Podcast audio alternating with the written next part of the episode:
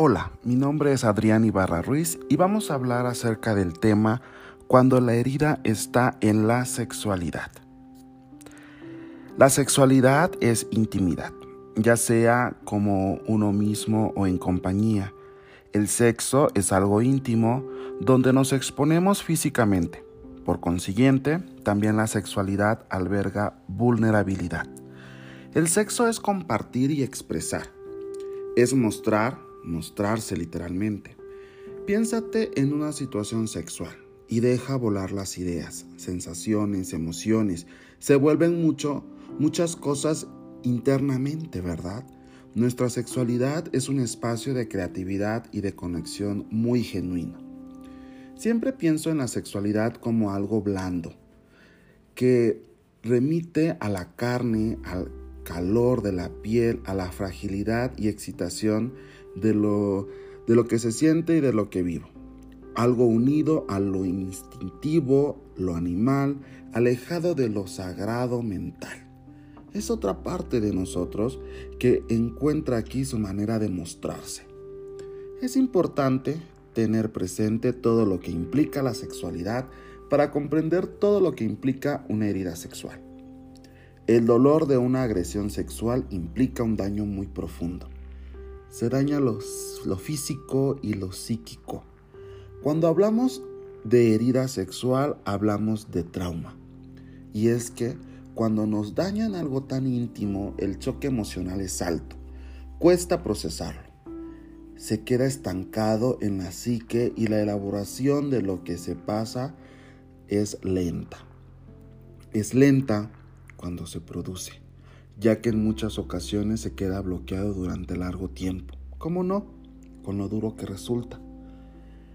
Con todo, hablar de trauma implica hablar de tiempo, amor y compasión para sanar. Esto es lo más fundamentalmente de todo.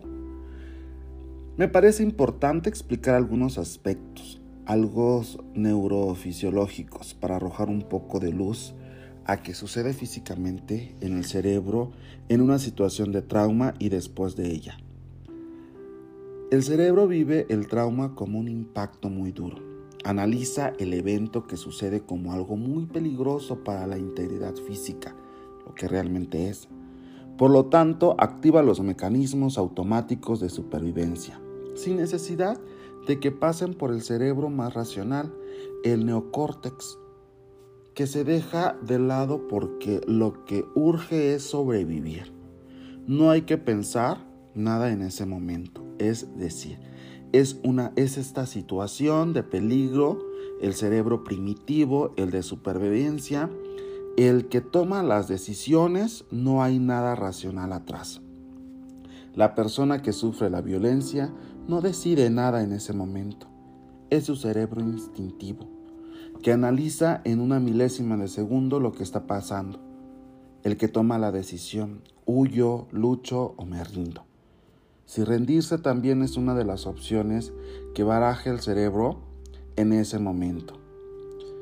Una de las respuestas básicas de supervivencia que tenemos en el reino animal. Y somos animales sin duda alguna. Aquí me detengo para señalar algo. Como no es la persona la que decide en una situación de peligro, sino que es su cerebro instintivo. Aquí no hay lugar para la culpabilización. ¿O se puede culpar a alguien de que su instinto decida lo que considera mejor para su supervivencia? No lo creo. Este, sin duda, es uno de los grandes temas de las víctimas de violación, la culpa tanto interna como externa, por reaccionar como lo hizo durante el evento. Si no estás decidiendo activamente, la culpa no tiene cabida. En todo caso, cabría la comprensión. Nuestro cerebro, quien nos quiere vivas y en eso nos pone a la obra cuando estamos en riesgo. No pierde tiempo ni gastas energías extras. Analiza, decide y ya. Luego tenemos lo que sucede después del trauma. Y es que es importante saber que el trauma modifica el cerebro. tal cual dicho, simplificado, es que el trauma hace que asociemos lo que ha sucedido con un peligro vital. Por lo que si el trauma es una violación, algo que implica relación con lo sexual, el cerebro registra lo sexual como peligro.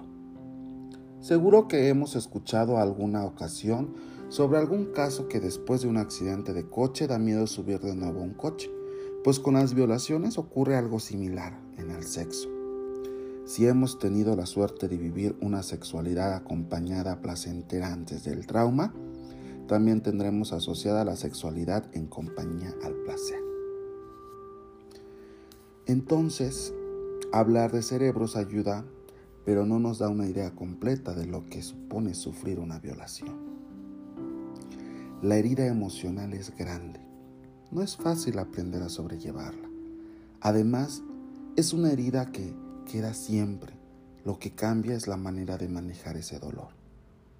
¿Qué tiene que ver con el proceso que se hace para cicatrizar la herida y para aprender a cuidarnos? Y para esto, nada mejor que un buen profesional.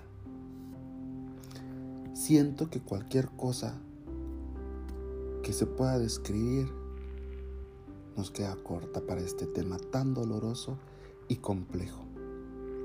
Si se puede llegar a tener una vida sexual plena, si se puede llegar a estar relajada, relajado y acompañada, acompañado a tu cerebro a que baje las alertas cuando hace la asociación de sexo igual a peligro. Muchas gracias por escucharme. Hasta la próxima.